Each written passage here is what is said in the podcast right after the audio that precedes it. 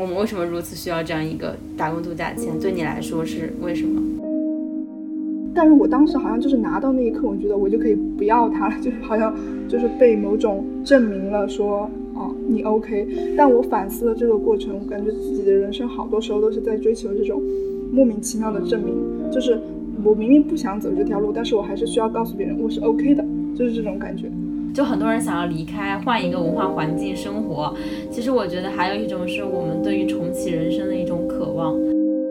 你知道无知是一种 bless，就是 ignorant is a bless 那种感觉吗？我们只是选择了无知而已，我们只是选择了在那个环境里面不接受这种难过的、压迫的东西。然后还有一个是，我觉得所有人都在，又有一种千军万马过独木桥的那种感受。这种感受就是在一个有限的游戏里面疯狂的卷。其实中间在我抢的时候，有一瞬间我想过放弃这个签证，就是我想过我不想要这个签证了。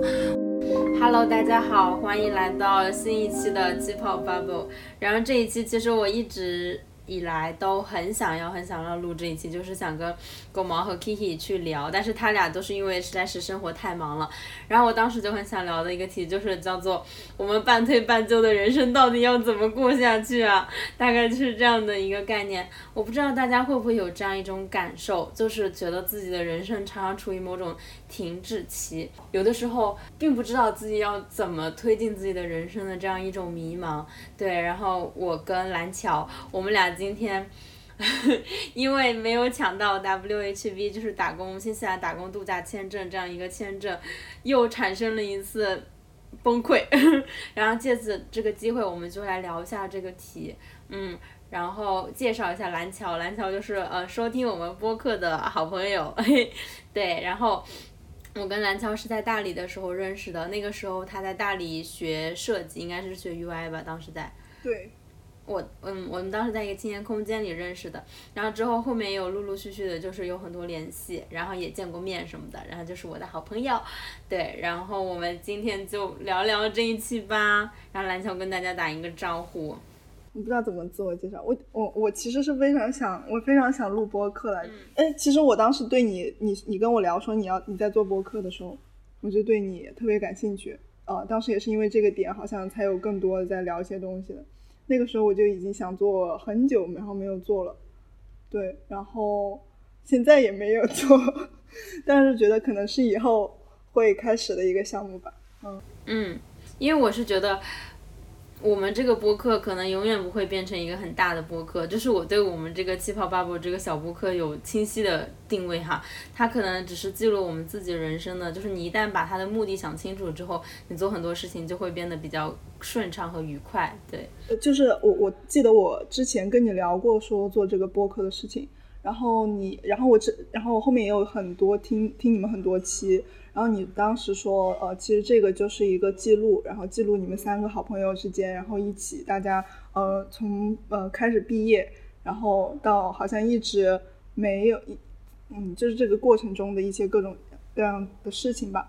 然后你当时跟我聊聊过这个点，然后后面也给我很多启发，就是我会想说，我后面做的很多事情，我都很想拉着我的一些朋友，然后通过某种形式去把我们。就是成长的那些东西，然后记录下来，不一定要以播客形式，可以以各种各样的形式。对对，反正我觉得这个东西特别好。就是我们渺小的人生也是值得记录一下的。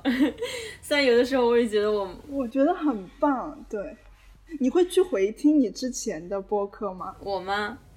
嗯。因为我我不太会，主要是因为这个播客是我剪的，绝大多数都是我剪的。就是在我剪辑的过程里，我已经从头到尾，就是我其实能够背诵出其中的对话了，就是那种程度。就是你，因为我剪的很细，但是我其实是一个非常享受剪辑的人。就是我就像我享受写稿一样，我很享，还是享受做手工，我很享受把一些混乱的东西变得有序的这个过程。就是剪辑本身就让我觉得很有。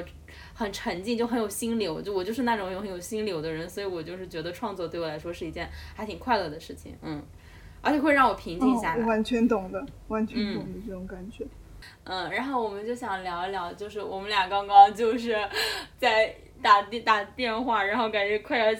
抱头痛哭的一个动作，就是因为我们都是很，我其实是等了一年这个签证，就是新西兰的打工度假签这个签证，或者是澳洲的签证，然后我真的觉得非常的难过。我知道有非常多小红书上的人和我一样，或者是现在很多失业的年轻人，其实都在等待这样一个机会，就是可以离开这个国家，然后有那个签证叫 Working Holiday Visa，就是有一个一边打工一边旅。呃，度假的这样一个签证，然后能够让你在异国有一段时间生活和和工作，其实就是人生一个新的冒险嘛。就我会觉得它像是打一个新的副本的那种感受。然后我错过了它三次，今天这一次是我第三次，因为我的中介翻车，所以我完全没有抢到这个签证。我真的是非常非常非常的难过。然后蓝桥就是也觉得很难过。然后我们就聊到为什么我们会如此的需要这样一个签证？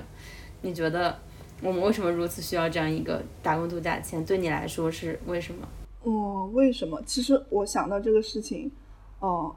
其实，在你跟我说你找中介之前，我是打算就是自己手速一下的，就不打算就是真的会抢到。但是今年其实去抢那个澳洲的人真的很多嘛，然后我感觉其实他们很多人中间没有像我们这种特别强烈的意愿的。他们都会想去说抢一下，因为的确大家都感觉嗯想出去或者看看别的，就是工作也很难找到或者找不到合适的，嗯，然后就很想离开现在这种处境，然后去嗯，就是一个很好的办法吧，就像是一个嗯，感觉大家都想跑，然后就是，但我觉得很多人可能没有像我们之前就很早就知道这个东西，然后又很也很想走。但我觉得澳洲那个，我是去年的时候，我当时在大理的时候，我的朋友当时就说我们可以填一下，但我没有填，我现在就好后悔。然后他都去了。去年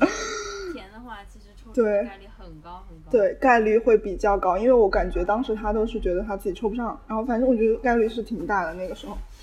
然后我就会很想说，为什么我会错过这个机会？而且而且我知道这个也很早，可能就是在大学的时候我就已经知道这个签证。然后我身边后面也会陆续遇到，就是有嗯做过这个事情的人。但我当时我朋友跟我聊这个事情的时候，他觉得我很适合。他说，嗯，为什么不去试一下的时候，他觉得我很适合。但是我当时还是觉得自己的人生必须走向某种正轨。我觉得这个不是正轨。然后。嗯，今今年当你跟我呃说，嗯，你打算去呃呃中介去解决这个事，因为当时我们还认为就中介可能会有嗯七八十的概率吧，就会增加一倍。我去年这个时候也在抢这个呃签证，嗯，当时也是我好朋友陪我熬夜，当时我也觉得，哦，说不定我就运气好呢。我在网上搜了一下，那一千个名好像没有人再提到嘛，就是补补增加了一个一千个。然后我当时也是抢了，然后觉得有可能自己能进，然后结果全程页面都没有刷新过去。然后你当时跟我说的时候，那段时间吧有一个工作 offer，然后就是一个九九六的工作，然后我觉得好像薪资也还行。如果我当时我当时去大理的时候就决定转行嘛，转行的原因是因为我觉得我想要一份远程的工作，然后我呃觉得我自己之前的经历刚好也可以做这个方向的工作，然后嗯当时去了解的时候。我觉得这是一个非常适合远程的工作，然后也有很多国外的一些机会，我觉得嗯可以去试一下，然后觉得应该也 OK 吧。当时也没想那么多，没有想到这个行业变化还挺快的，什么什么都没想，就觉得嗯反正就是学习一段时间也 OK。然后当时那个选择让我回看的时候，我就觉得好像嗯我当时因为我。就是我觉得回往回走，好像之前也是说得通的。就包括我朋友跟我说，你要不去试一下？我觉得他很适合你的时候，我没有去选择，因为我总感觉就是嗯，对自己人生负责，然后感觉不能去。就是我我觉得大家可能都有那种应应届的，就是因为这个国家的应届那种恐惧，就是好像如果不在，呃，我包括我之前的一个朋友，他跟我说他读研就是为了一个应届生的这个呃叫什么身份？呃，对，身份就是身份。我就觉得很神奇，就是，呃，好像你不把握好这一个，嗯，转换到职业的这种关卡，你不去进大厂什么什么，好像你就完蛋了。但是现在好像这个这个形这个形式好像也的确是这样，但是我当时一直没有意识到，我当时就是觉得，哦，我读了个大学，然后我意识到我我想，嗯，这些前面的选择都不是我完全主动的，然后我想很主动的去做一个事情的时候，我就很不想要任何那种附属很多标签的东西。然后我觉得，嗯嗯，不不用进大厂，也不用干嘛干嘛，我就想去找一个我自己喜欢的方向，然后去做。然后就是完全不了解环境到底是什么样子的。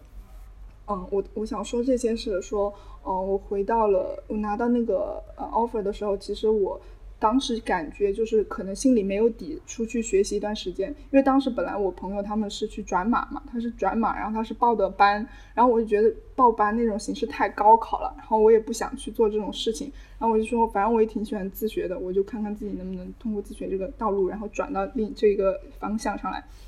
然后拿到那个 offer 的时候，相当于我我好像就是说。哦，我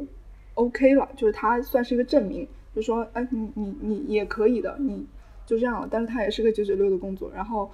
我觉得也不是不行，然后我觉得好像好像，但是我当时好像就是拿到那一刻，我觉得我就可以不要他了，就是好像就是被某种证明了，说，哦，你 OK。但我反思了这个过程，我感觉自己的人生好多时候都是在追求这种莫名其妙的证明，就是。我明明不想走这条路，但是我还是需要告诉别人我是 OK 的，就是这种感觉。嗯嗯嗯，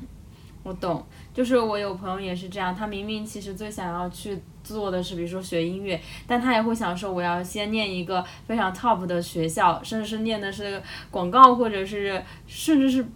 那种他要证明他自己其实是这样，然后他可能第二说再去做他最想做的事情。就是我觉得老中人是有一种这样的一种，其实我有的时候也会有这种想法，就是。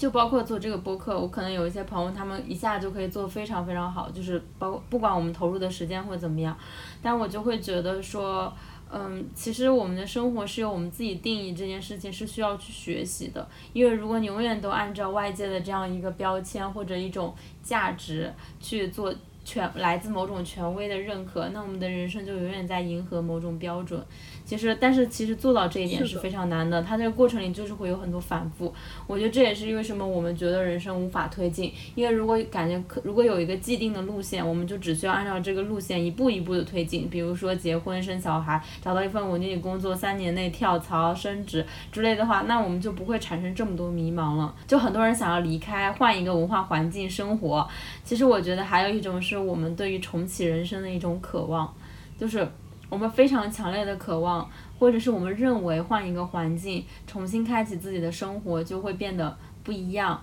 当然，它有事实意义上的不一样，因为很多人已经证明过了。因为环境对于人的塑造和改变是非常非常大的。就是我们在东亚生活的思维路径和在西方的小孩成长的思维路径其实是。不一样的，然后我会讲一下我为什么当时非常想要这个签证。一个是因为我很想要去英英英文的西西方社会里面生活一段时间，然后我暂时没有那么想去念书，所以我觉得一边打工一边度假，然后同时可以适应英文环境，为未来如果想留学或者是在海外工作，就是可以打一个基础。然后第二个是我觉得，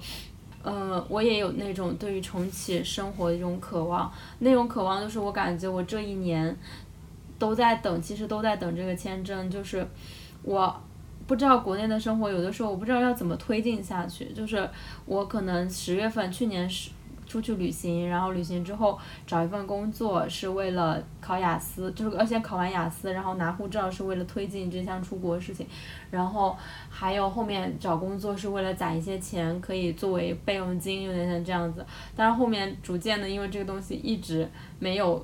往下推进的时候，其实我在今年三月底的时候，三四月份有一段非常迷茫的时候，因为我感觉我跑来跑去的时候，也没有做我自己想做的创作啊，或者是别的什么事情。虽然你也在游历，或者是经历本身很重要，但我当时就有写，我当时就有说，我也不知道为什么，我常常感到自己被卡住。然后我说，浪漫好像也因为对于金钱的焦虑、不确定性的烦躁而离我很远。我像被秋千推起来又推下去，命运的大手在背后咬我，而我始终在原地欺骗性的前进与后退。就是我在三月三十号写了一个日记，我当时就觉得我自己虽然。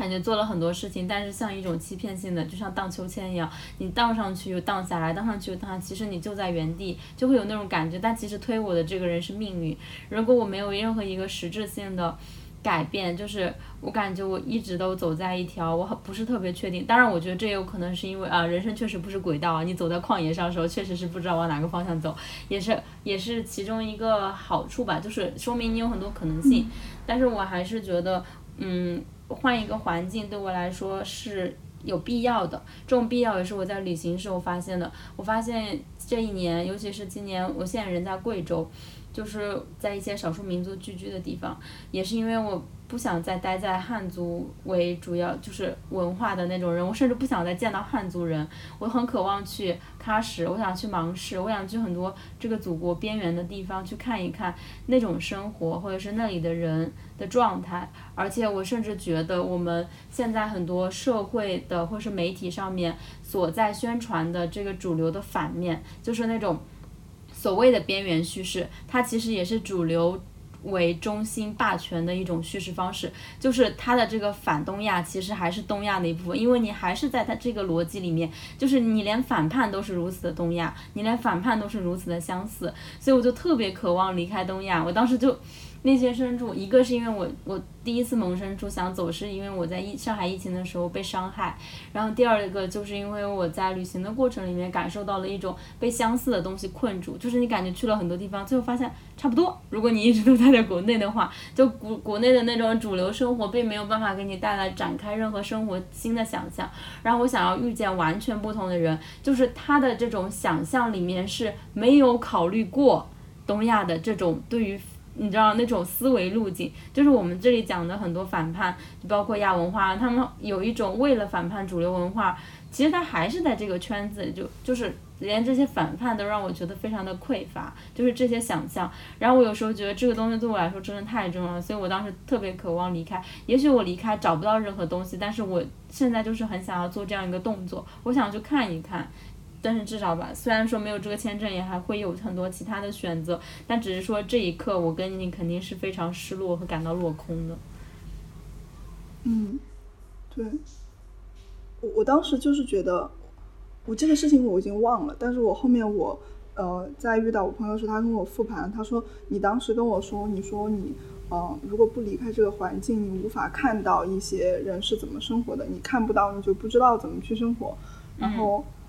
嗯，他说他之前对这个没有什么感觉，然后他觉得现在觉得是这个样子。然后我已经忘了我为什么会讲这个事情了，但是我感觉是这个样子，就是好多事情，好像你必须要，我我感觉我当时就是我去，嗯，我当时去曼谷的时候，我就很期待会有一个什么事情发生，会会有一些东西，然后呈现在我面前，然后它会改变我，我就是很期待这种事情，但是好像。好像你抱有这种期待的时候，他就没有，就像那个签证一样。对。然后，好奇怪啊！然后我就觉得，我我其实这一趟去曼谷的时候，我感觉到还是一种相似的感觉吧。我就尤其是，我感觉我就是今天跟你聊的，我感觉自己的那种东亚的感觉反而越来越，就是呃，我之前也有听播客嘛，包括有一些呃，他们做就是嗯。反正就是他们说，他们当时生活在德国，生活在那些北欧那些相对于性别比较友好的地方，他就是感觉不到像国内的这种东西了。然后他就，嗯，好像不知道怎么去创作，好像生活在那个好像近似，就相比这边的这些，就是他他就说的是他们当时所他们的那些诉求，对于我们来说都太有特权了，就是无法对他就无法和那些人共情。然后我当时也是有这种感觉的，我在在那边。嗯，我在曼谷的时候去的是一个工作室，然后他们有我有一个是他们当地的人，他是嗯在法呃在呃呃泰国长大，然后他是法国人，但是他也很了解，他们家是法国人嘛，所以法国的，所以他很了解法国的那些政治。然后那个我的室友他是一个美国人，然后他们两个就就在那里聊，说他们他们的政治有多么的好笑的时候，我在旁边听着，然后他们就问我，嗯，你们怎么样呢？就是我就说天哪，我们怎么样？在他们眼里，这个国家发生什么事儿，他们可能他们在他们的那些东西里面，他们也可能会觉得这个都很不好，包括他们对共产主义跟我们的那些嗯传统意义上的遐想都完全不一样。但是我感觉就是他们在聊这些事情的时候，就是我就会觉得这些事情是真的吗？我就会想，我离开了这个环境里面的这些东西，呃，我可能是是。真的被这种东西隔离了吗？是我就隔离了这种环境，所以我感觉不到这种疼痛了吗？还是说，而且我到了另一个环境，像到了泰国那样的环境，他们有很多人就睡在路边，他们有很多很贫穷的人，可能看上去好像你就会觉得，嗯，就像曼谷跟大城市那种地方，它跟上海这种很干净的地方就完全没法比，它就有很多很，我觉得它不是乱，它就是那种，就是我觉得就是。可以看见的阶级吧，那种感觉。你知道那边有生活的很很很富贵的人，他们的房子就是你完全没法想。然后还有就很多人甚至就睡在地上。我觉得在国内好像我是，尤其是在城市里面没有怎么看到就直接睡在地上的人，但是在那边有很多。我就有一种感觉，就是我到了那个地方，我只是，嗯，就是抽离了他们那个环境里的苦难，跟我自己的东西，就是我我去了那里之后，我看不到那里。我就就觉得这个事情让我很烦，就是难道说大家就只是嗯去，你知道无知是一种 bless，就是 ignorant is a bless 那种感觉吗？我们只是选择了无知而已，我们只是选择了在那个环境里面不接受这种难过的压迫的东西，就是这一点让我觉得我们到底在逃什么呀？就是就是我们就是为了为了为了生活在别处，为了对为了去追求这种就是无知的 bless。但我觉得很不合理，让我感觉，嗯，然后我就觉得好难过，就是想到这个我就很难过。就是你无法，反正你反正你无法解决生活中所有事情，但是你正好你你逃避，你你所谓的选择只是只是一种遮蔽，就是只是一种你选择看不见而已，没有选择别的，就是你。我也想过，就是但是我我当时想的是。呃，我其实一直都有这种想，我觉得我最后一天还是会回来的。就是我甚至想过，有没有可能我去过全世界之后，我最后喜欢的地方还是云南，还是存在这种可能性的。然后我的朋友跟我说，就是我最近旅行认识认识一个在环游世界的背包客朋友嘛，他就跟我说，可是你看过世界之后，你再选择云南和你只知道云南所喜欢云南是不一样的。但是我现在又觉得有什么不一样呢？我最终喜欢的还是云南的那些部分呀，就是它。有没有可能我仍然从头到尾都被同一种东西打动？虽然我只说看过了更多的东西，但是我确实觉得走马观花的旅行，这也是为什么我很想要这个签证，就是去那个国家生活一段时间，真的工作和他们当地人有接触，而不是去环球旅行。就是一个我也没有钱哈，是这样的，我是一个贫穷的贫穷的自由撰稿人，别管了。然后第二个是我在国内旅行的时候也会有这种感觉，就是。旅行对我来说，其实有的时候是一种沉浸式的感受，但是大多数时候，嗯，是一种特别浮于表面的感受。所以我就有的时候比较喜欢在大自然里面。我其实觉得大自然还有很多意象，比如说你去海边的时候，你会看到很多椰树，你看到很多的榕树，然后你看到那种萤火虫，包括那种感受是。嗯，它跟当地的人文没有太大关系，但你深入那个人文，你永远不可能像当地人一样深入那个人文。其实这个东西叫游客凝视，之前我们狗网友在印尼那一期里面讲过，但是我觉得，所以对我来说，它的一个。替补方案其实就是我在写稿，就是我觉得写稿是潜入别人的内心深处的海域，就像你旅行时候其实是看到是水面上的大海，但是你写稿的话，你可以跳进某一处海域，然后去看到那个海域深处的一些东西，就是好像必须要有这样的东西才能生活下去。我有时候觉得我，然后我曾经还想过，我为什么总需要这个签证，是因为我对现在生活不满意吗？就是我其实现在的生活状态也是很多人在羡慕的生活状态，就是可。可以一边旅行，然后一边赚钱，就是呃养活自己嘛，就是，然后同时感受很多事情。我在想说，嗯，是因为我们对生活不满意，所以我们总是想要重启生活吗？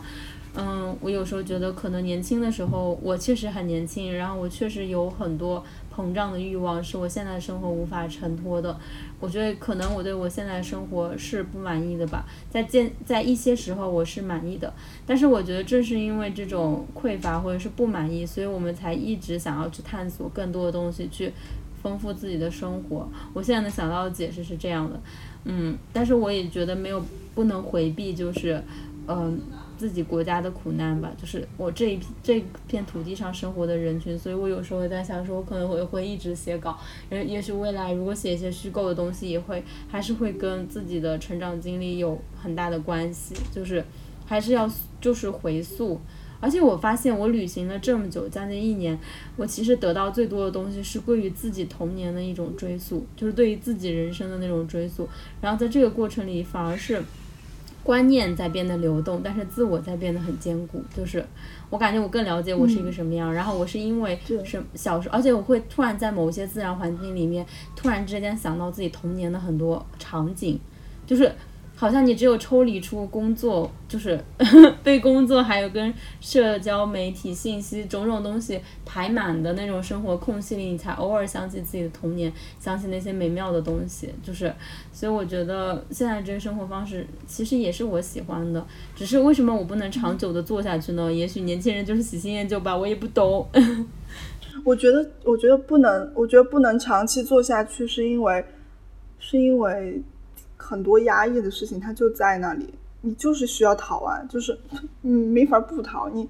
你，我觉得逃肯定，我我们就我们都在想说，我们逃了之后，就可能现在已经预设到了很多问题，或者是预见到了一小部分问题，就是可能以后自己会回来或者或之类的这些东西，我觉得它都是存在的，但是好像我们现在也没有办法选。就是没有办法选，就是你无法去说，我可以跟这些东西和平相处，你知道那些，嗯，就是嗯，那个是我们之后的课题，人生不同的课题，嗯，就是你刚刚就是说到的，说自己跟自己的童年这些紧密联系，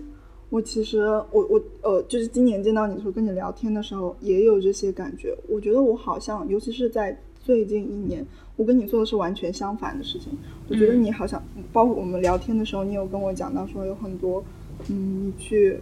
呃，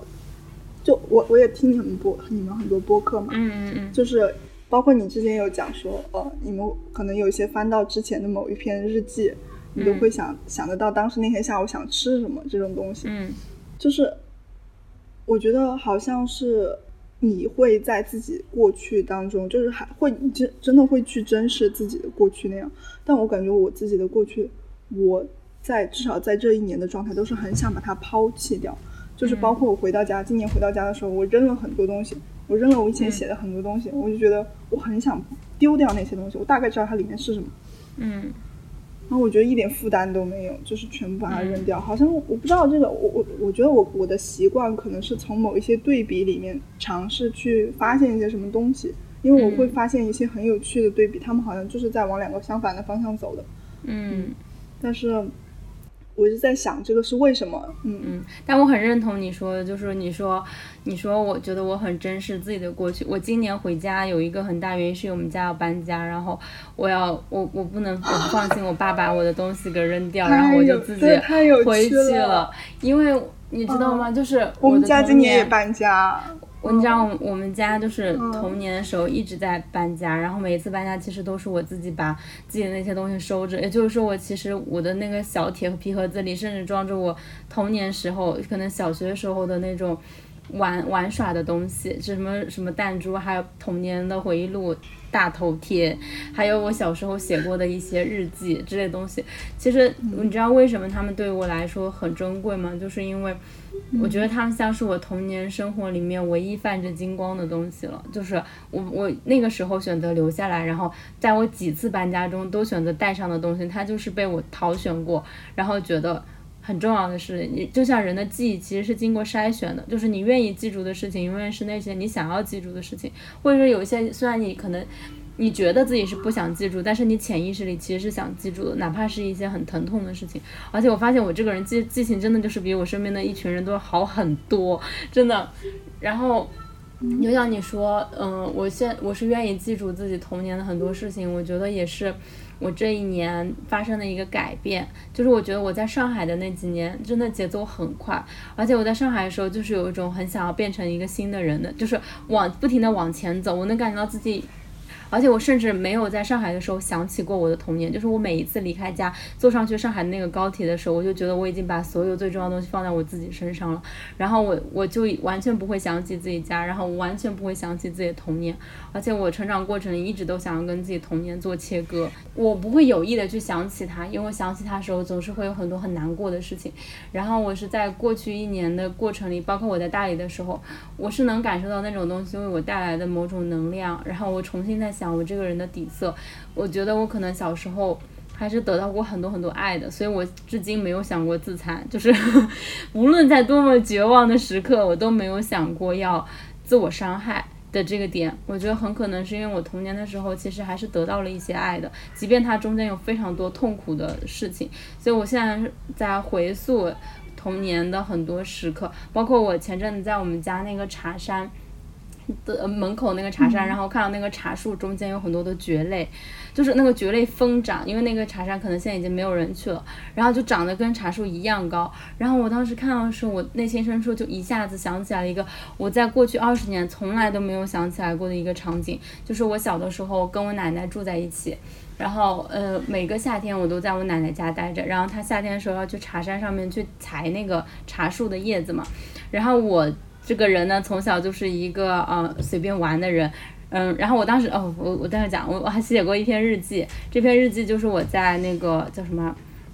嗯，去贵阳的那个飞机上面写，那个飞机颠簸的很厉害，然后我当时就写的是，我说前几天傍晚爬家旁边的茶山，南方夏季的蕨类丧心病狂的疯长，与心形叶子的带刺藤蔓彼此之间缠绕在一起，几乎快要比低矮的茶树高了，明晃晃的刺眼。呃，刺目刺眼阳光下，原来植物也可以如此耀眼，如此热烈。在旅行的一年，这一年中极为平静的时刻，往往会浮现我的童年。那些夏日，我跟奶，我跟在奶奶屁股后面去淌小溪，去给丘陵那块土豆玉米田施肥，去茶山修剪树枝。我小时候是一个好吃懒做的小孩，其实没有怎么在干活，我只是在奶奶搞这些东西的时间里，独自摆弄野花野草，把它们都。简单打结编织起来，到处跑来跑去。多数时刻，我躺在树荫底下乘凉，躺在茶树一行一行的缝隙里。奶奶迷信蕨类可以防蚊，她踏出一块平地，周围铺满蕨类。茶树间窄小的缝隙不足以躺下一个大人，却将将好能够躺下小只的我。那时，除了被蚊子咬，我没有任何烦恼。时间在我最初的记忆里就是这样缓慢。要离开时，他总是漫山的大喊我的名字，然后。我就是会想到这样一个场景，就是想到我其实小时候经常躺在那个那个茶树缝隙，用蕨类做成的那种像床一样，我就在那里躺着，有时候甚至会睡着，然后我就在那里等待。然后我我有时候就是我觉得这样的东西好像冥冥之中注定了，比如说我跟大自然之间的关系，就是然后冥冥之中注定了我，我觉得现在现在我回想会觉得是非常非常美丽、非常非常珍贵的记忆，就是。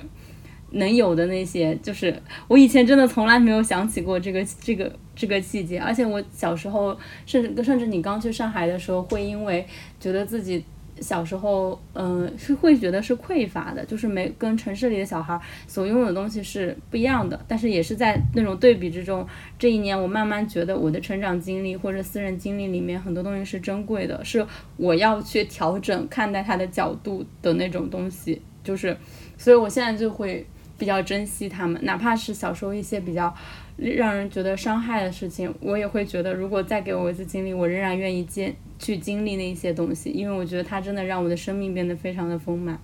就是我会有这种感觉。但是我也理解你说这种感觉，因为我在嗯西安的时候碰到过那个朋友，我那个朋友就跟我完全不一样，就是我觉得我是一个非常爱自己的人，然后我那个朋友就说我不爱自己，我只是也很更讨厌别人。他说我一点也不喜欢自己，我只是更讨厌别人。我当时听到这句话的时候，好精辟啊！对我当时还想过，它可以成为一个播客标题。所以他们两个当时也说，他们对于自己的过去也是像你一样，他们只想要抛弃自己的过去。哎，反正不知道为啥，我刚刚也想想到了这个一个场景，就是我今年其实我后面不是有段时间又回到安吉那边嘛。然后那段时间，其实我特别特别的低落，我整个人情绪特别不好，我经常半夜就是睡睡就各种睡不好。然后有我记印象中，就有一天晚上，我跟我朋友发消息，我现在忘了，但我大大概记得那种那种感受，就是我当时应该翻了很多我，因为我能翻到东西不多，因为我很多东西都扔掉了，然后然后我能翻到的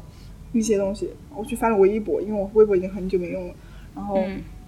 我当时在想，我那个时候是一个什么样子的人？我记忆中的自己和我当时写的那些东西，我是当时在想什么？我很想知道。其实我还是很想，就是知道的吧。然后我当时会有一种感受，就是好像我抛掉了很多感受性的东西。然后，我现在的自己是我，我也会有很多情绪，但是就是没有很多感受力了。就是当时你好像，嗯，对，就是好像所有的事情都希望它。呃，make sense，好像它都有意义，然后会很真实那些各种各样的东西，然后嗯，对，会很带情感的去看很多事情。然后现在好像没有了。然后我觉得当时我跟我朋友聊天的时候，我觉得那个是我很重要的一部分我自己的东西。然后，嗯，现在感觉我自己像是在这个维度下，我像是另外一个人的感觉。嗯嗯嗯。然后我就觉得很难过，我就说，嗯，对。然后这个点又想延伸到我下一个点，我嗯，所以我当时就觉得，我觉得和你遇到是一件非常神奇的事情。嗯，就是我我我应该给你写写写过信吧。我说，我不知道我是不是我在信里说的，我就是，但我这是我自己的一个感觉。我就说你唤起了我之前的很多东西，嗯，然后我觉得这是一个非常难得的点。然后我会想说，人跟人为什么会相遇？我就想说，会不会是之前的那种，就是你思维里面散散发出的那些东西，然后它到了那一个时间点，然后它就嗯可以去捕捉到一些东西，然后就拉回你一点东西，那种感觉。哎呀，怎么我们不仅偏离了主题，我们还就是在这里哭哭。嗯，但是感觉今天确实是我们两个情绪都非常的的那什么。嗯，哎呀，我也觉得就是能认识蓝教让我觉得很开心。就是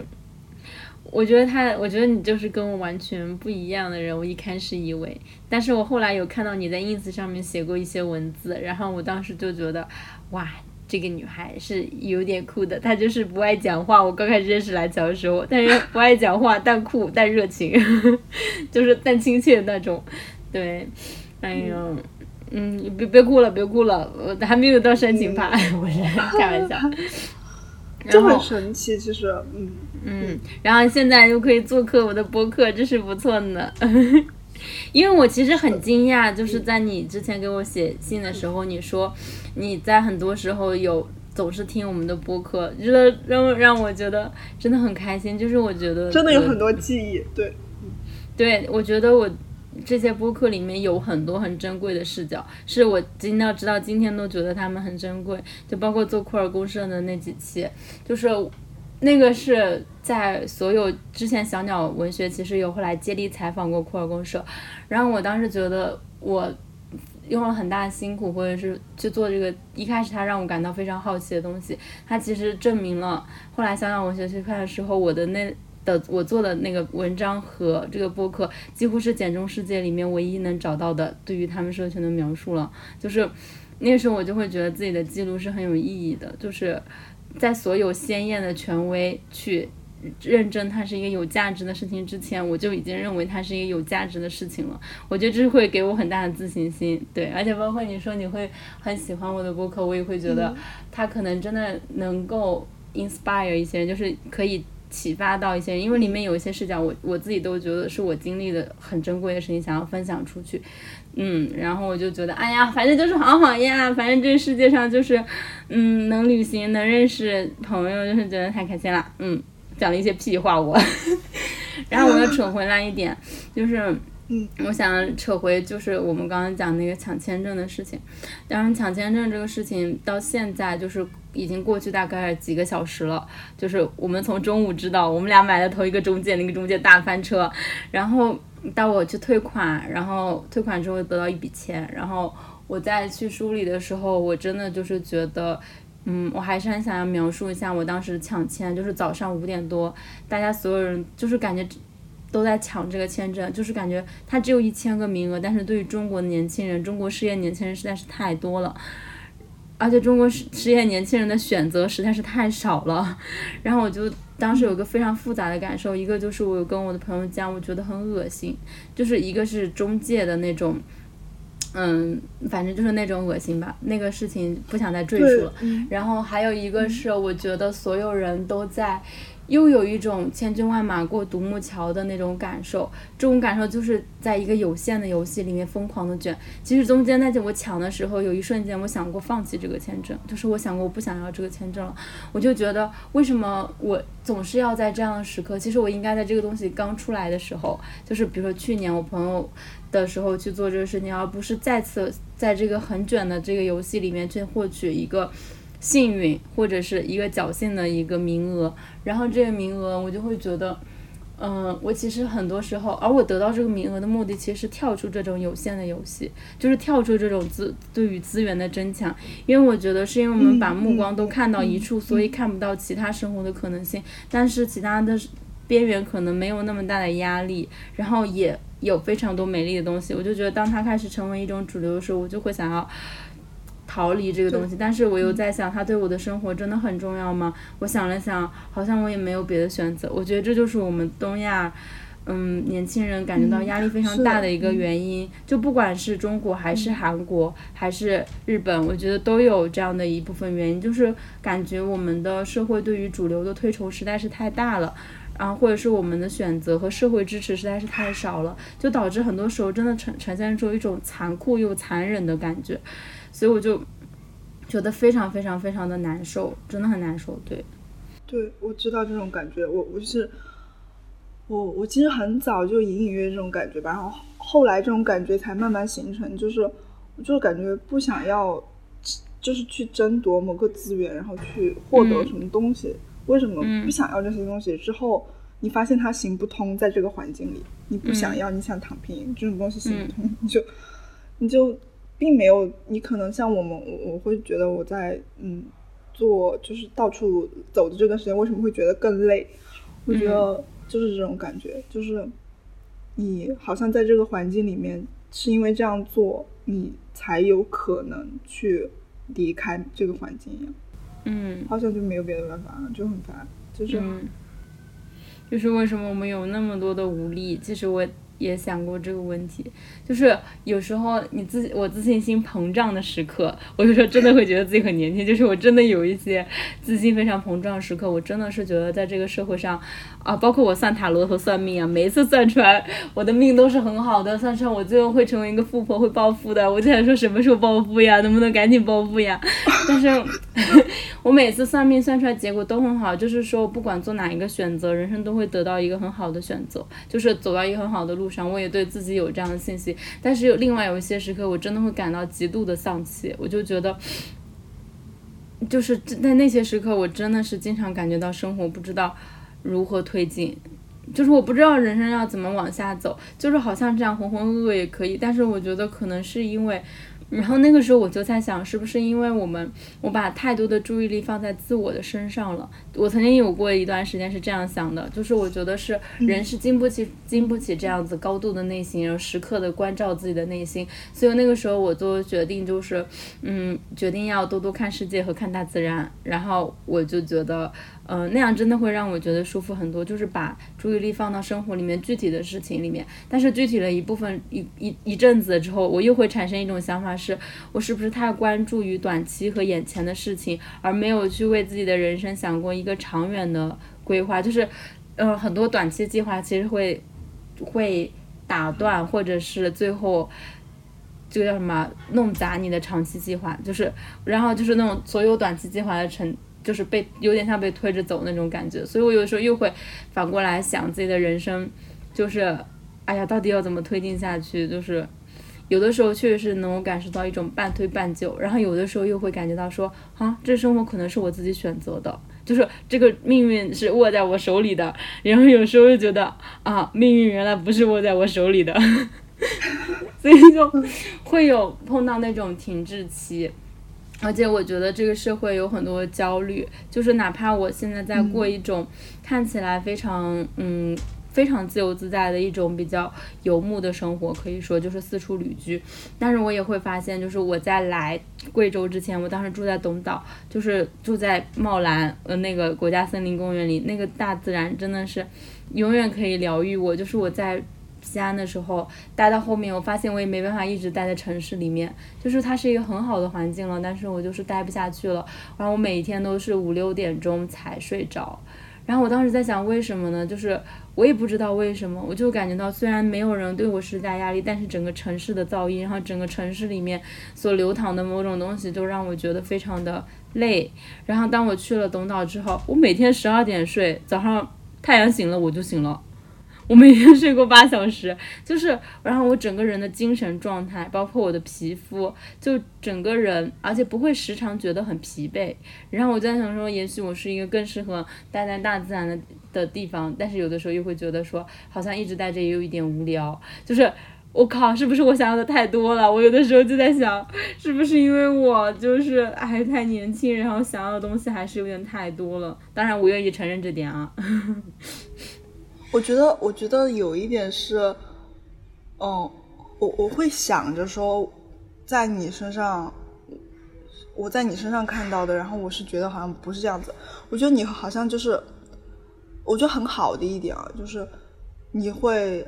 很珍惜自己。我们之前也聊过这种东西，不管是刚刚说的记忆，还是你，呃，我不知道是我之前好像看到你你说的还是怎样，就是你会好像就是很想要去帮助自己这种感觉。我有时候觉得，我。对，我会，我会有那种很爱护自己的一种心态。彻底摆烂，那肯定不可能长期这样。但我就是就太厌倦这种一定要为自己看护着路，一定要为自己就是想着设想着，就很因为你因为你就是充满了各种恐惧，你不怎么就完蛋了这种想法，真的很觉得很恶心。就是能不能让我摆烂一下，能不能让我就不想着，嗯嗯，对啊，对对，我也会有的。我在东岛就是在摆烂呀，我就是我，别人问我在这干啥，我说我在这里苟着，我就是苟到八月一号。问我干嘛，我就找个地方活一下。你刚刚讲到这是好的一点，你还有什么要补充的吗？你觉得你在我看身上看到的和我刚才说的有点不同？我在帮你 Q 前情提要呢，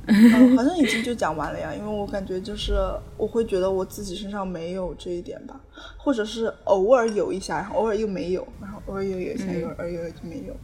对，就是那种珍视自己的感觉。我觉得这很重要，就是不然呢？因为不然呢？因为你就是以自己来活着这个世界的嘛，为什么不珍视自己呢？但我感觉有时候我就做不到，嗯，就很东亚，这一点就很东亚。真的，嗯，内心深处因为有很多恐惧，我我不知道这种恐惧有多少是我的这个原因，还还有很多可能是我们东亚小孩从小都在过独木桥，就感觉有一种自己无法放松下来，然后无法就是去乱搞，就是我经常看一些美国青春片的时候，觉得他们真的很能乱搞，就是我感觉我没有办法把我的人生就是这样 fuck up。就是经常也会 fuck up，但是我不是主观上 fuck up，不然我就会责怪我就是有这种感觉，嗯，因为尤尤其是我当时就觉得，嗯，就是我今年反而更更加就是，我觉得这个叫保守吧，就是对自己的这种，嗯，对，对自己的这种行动的保守的感觉，就是我之前总觉得啊，真的要很自由的去做一些决定。然后现在反而觉得说，我可能要保守一点，就是因为我当当好像你当选择了不主流的去做一些，就是比如说有些决策上不主流，比如说你打算不育啊这些事情上，其实它在很大一个层面上是不主流。其实你并没有，你本来不主流是为了去更自由，但其实好像是说你要花更多的精力，你选择一条不主流的道路之后，它因为它是一个很。嗯，他需要花费很多力气，对他需要花费很多力气，你可能真的需要仔细盘算一下，所以就好像更保守了，就是在想做这些决定，好像真的要仔细思考，为自己考虑一下，然后，嗯，但是你你说的这种，其实有的时候我也会有这种感觉，其实我就很多人看起来说我会做很多那种看起来很自由、很任性的选择，其实。我觉得我的很多选择都其实都是我小心翼翼做出来的，就是，而且我不会，我会选择的是我当下真的需要的，就是我我需要反复确认的是，就是我只想要选择我想要的东西，而不是是比如说世俗意义上酷的东西，或者是世俗意义上不酷的东西，或者是那种主流。因为有些时候我发现，我也是在今年发现，有的时候我就是很想要一些幸福和平庸的生活。就包括我在选择伴侣的时候，我有这种感觉。我最后选择了一个可以让我生活的很稳定，给我生活带来稳定感的伴侣，而不是给我的生活带来很多惊喜和冒险的伴侣。而是他，我跟他在一起之后，我会很认真的吃每一顿饭，然后我可以享受一些很平淡的那种幸福，然后。情绪很稳定的这样的一个伴侣，就是世俗意义上的好伴侣。对我觉得世俗意义上有些都是好东西，那确实是好东西啊，谁也知道吧？嗯，对你，你会不会有这种时候感觉？就你意识到这一点的时候，会感觉自己是不是就是嗯不年轻了，或者是也不是不好吧，就是感觉 就是嗯变了变了，跟你之前想象的那种嗯嗯，跟你之前想象那种不羁很不一样，就是 我我现在会有很我我你你说那个我很有很强烈的感觉，我会觉得是的，我好像意识到说他变了，然后我觉得我也完全接受这种改变，嗯。嗯，我也会有这种感感觉，因为而且我成年之后有一种很很明显的感受。啊，我怎么把我下次要跟别人就跟另外一个做客下马威的那个 很多都已经讲完了，就是我觉得我成年之后有一种嗯想要重新塑造自我的，就是用各种经历和各种的就把当把自己当做一件艺术品。或者是去打造人生的质地。我之前讲过，我对人生所求其实不是广度，不是深度，然后不是这些所有东西。我当时写说，我对人生所求是一种质地，就是那种事物的那种质地。我当时想出这个词的时候，我真的觉得，哎呀，怎么这么准确呢？因为我发现我并不是在追求广度，我发现我也好像没有在追求深度，我只是希望它呈现出一种我想要将它打造起成为的那种质地，那种生活的质地，我觉得很满意。我就觉得自己，嗯，姐的魅力姐知道。哎，但是在这个过程里面，也还是会，就是我觉得可能有些时候是因为这个，就是我们想要的东西总是太好了，而感到自己有序的卡住，因为没有那个路径，而且不知道那个路径如何达成，所以觉得自己是卡住的。嗯，你会不会有这种时刻，就是嗯，感觉自己好像想通了一切的时刻？会的，我会有这样的，就是我说我很享受那个过程，就是。一堆东西，就是我最后把混乱的东西变成有序这个过程，我我发现我很享受这个过程。然后我有时候就是会，但是我我不喜欢那种东西，就是我最近旅行里有遇到一些事情，我会发现我很讨厌所有自以为掌握了世界真理的人。嗯，对，嗯，我非常讨厌，就是而而把世界的真理简化为某一种特殊的，嗯，你说信仰也好，某种崇拜也好，或者某种。真理就是真理这个词语，我都有的时候觉得我很讨厌，而且我觉得这种这种总结是粗暴的，就是我觉得，嗯，而且这样的总结大多数发生在男的身上，啊对啊，就是他们总是觉得自己掌握了世界和宇宙运行的真理，你知道，我就是会累啊，对对啊，我今天就是本来不想，我觉得我其实很少会有那种习惯去在微信里面怼人，但是今天这个签证的事情真的是让人很烦，我就是。很少看群的我，看到群里有人说一些事儿，我就觉得好想骂人，我就赶紧开始开始说他，我就觉得好烦，为什么会有人就是会这样想啊？就是就我已经想不出来了，我觉得只能用恶劣去对待他们，但是就是对那个恶劣就是说有一个中介，然后他就是。呃，用非常恶劣的方式去攻击服务器，然后就是一家独大吃黑，然后还超级高昂，然后让很多人都的中介还有很多人都没有办法拿到那个签证的名额，就这件事情就是非常的恶劣，是需要我们写信给就是新西兰移民局这样子的一个事情。唉，然后我感觉就是怎么说呢，嗯，对，所以你啊，你今天在讲说你你觉得不想活的时候，其实我是有一点震惊的，就是哦。啊？为什么？啊，因为虽然它是一个，可能是一个语气和调侃，我是真的有这种感觉。因为我有的时候感觉，就是在我目前的我目前的人生的时候，我就会说我其实是小心翼翼走到现在这样子，所以我会，我其实也很难想到去死。就是我经常有一种，就是朴树有一句歌词叫做“我活得不耐烦，但是也不想死”。嗯，就是我，我活得不耐烦，但是我也不想死，然后我就会觉得，嗯，我有，有时候我跟朋友讲过，因为我们之前做过那个重新投胎的那个，因为我们当时太想重新投胎了，谁偷走了我的北欧人生，然后我们就做了那个模拟，然后我发现我要投胎二十四次，我才能投胎到欧洲，我当时真的好难过，你懂吗？所以就让我觉得，天哪，我的人生开局，你你。我听了那一期，我你说了之后，对你说了之后，我去我去算了一下比例的，好低啊，就真的很低，然后你知道吗？然后我当时就想，就是算到二十四次我才能投胎到北欧，就是投胎到欧洲，就是非俄罗斯的那种欧洲。我当时就觉得啊，我的人生开局呢，这个副本就是当拿打一个游戏来打的话，我的开局其实是很差的。然后我的人生能打到现在这个游戏的这个程度啊，你也是有些不想放弃的，就是觉得啊，已经很努力了。然后万一我重新开局，在叙利亚怎么办呀？在印度怎么办呀？就是会觉得说，万一我还要在非洲还要隔离怎么办呀？就是我觉得，嗯，好吧，那我就是活得不耐烦，但是也不想死。而且我确实在得到了很多很珍贵的东西，在这个过程里面，就是包括朋友啊，还有很多你不愿意舍弃的那种东西。哎。所以感就感觉说，我其实有点不想死。那你你其实你说你不想活了，你可以展开描述一下你就是不想活的心路历程。就真的是，我觉得不耐烦真的是一个这样的事情吧，就是觉得所有事情，所有讨厌的事情都开始重复的出现，然后你所厌恶的那些东西好像真的没法解决，然后你反正就是不以这种形式出现，就以那种形式出现。就感觉这个世界已经很糟糕了，就是能不能让我安静一下，能不能让我休息一会儿？就是我，对啊，就是，然后彻底的安静就是死亡，是吗？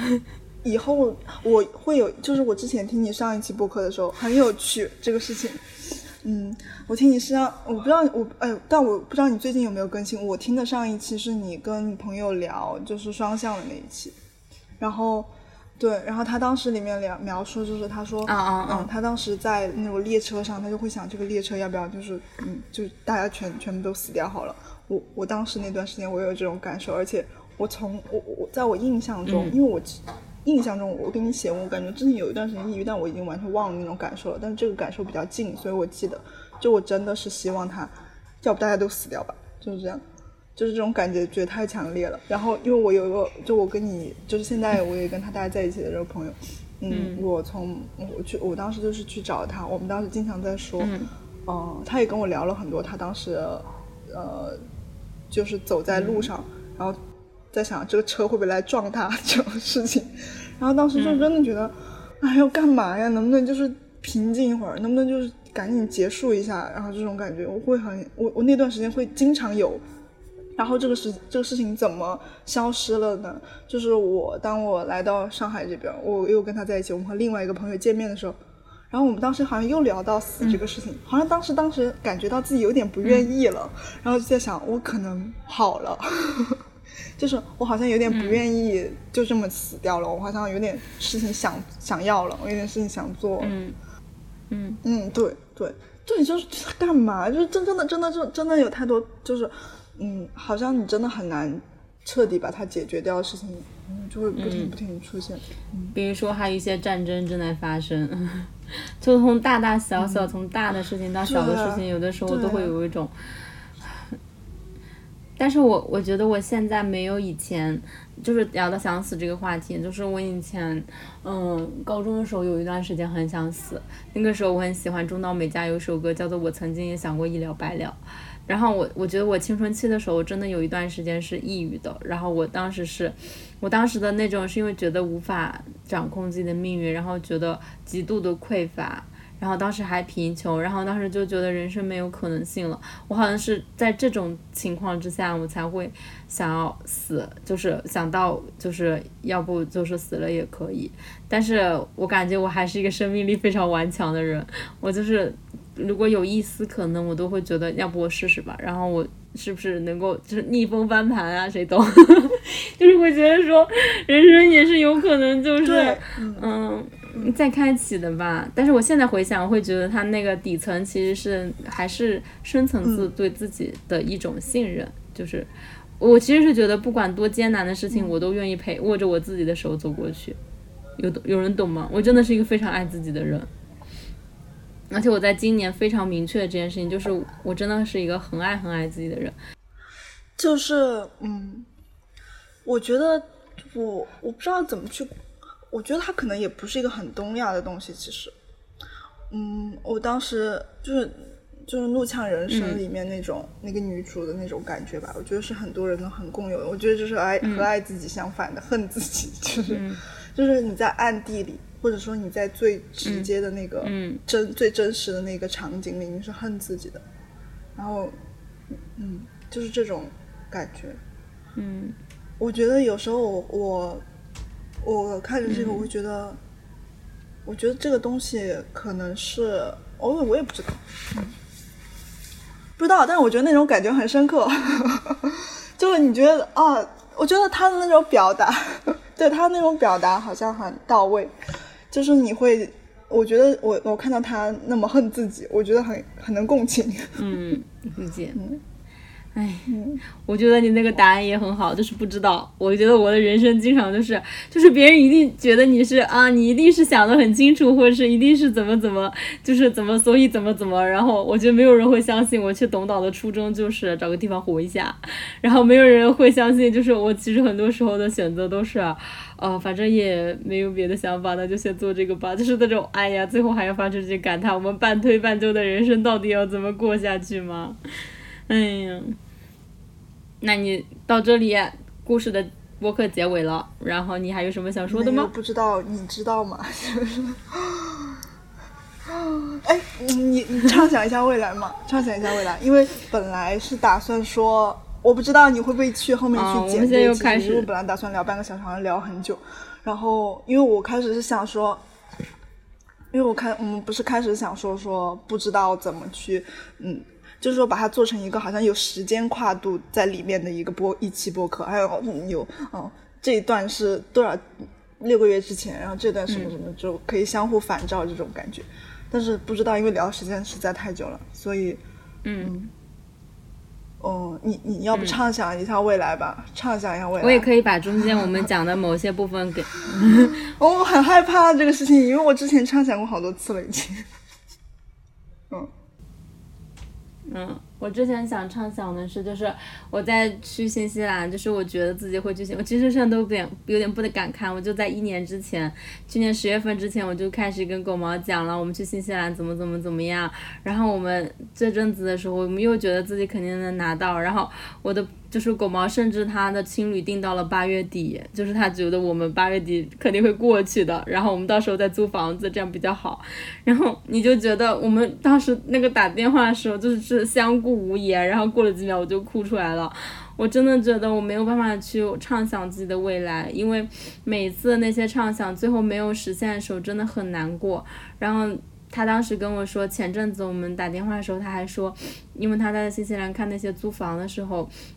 他看着看着看到买房了，他就在想说，哎，一年后我们会不会拿到永居？然后到时候你你和谁谁谁，我们四个人，然后那个他看到一套看中了一套四百万的新西兰的房子，是一个别小别墅，背后还有一个后山，前面还有个小池塘。他就说我们一人出一百万，然后在这边打工啊，三年肯定能打到，然后我们就会有在新西兰有个家，然后我们就一起生活，然后我们。而且这些都是比较远的嘛，就是他当时我们讲起来也是开玩笑的那种嘛。然后近的就可能是等我们过来，然后他因为他现在一个人在那里，然后我们过来的话可以一起买一个车，这样的话我们可以，嗯嗯，没有工作的时候我们可以环岛或者是去徒步什么的，就真的想的非常美好。然后我现在的未来就是，就像我们今天讲到说，因为这一项事情的，就是新西兰这个签证的改变，而导致我们对未来的计划有点落空了。就是你要问我，就会说不知道。但是我很早以前其实想过，我是不能让这个东西去左右我的人生的。就是我的人生肯定还有其他的方式，哦，还是想要活得比较好一些，就是呃更多可能性一些。然后我觉得，但是至少它是一件对我来说。现在回想也是一件好的事情，至少八月一号过去，这个事情有一个结果，不会像我这一个月都有一点苟着的那种心态，就是感觉自己要做的事情还是应该要去做，就是好好做这样子。嗯，然后未来，哎，随便吧。我现在真的就是觉得，我也不知道我的人生要怎么推进下去，所以我也不知道我的未来畅想是什么。到时候，而且我是一个就是兴起而至的人，所以就这样吧。嗯。最后总结还是不知道，我觉得还是有你呢？我觉得还是有很多时刻觉得就很有自信，就觉得不这样也行吧，我肯定有办法的，就是很相信自己的那种状态，有的，嗯，然后，嗯，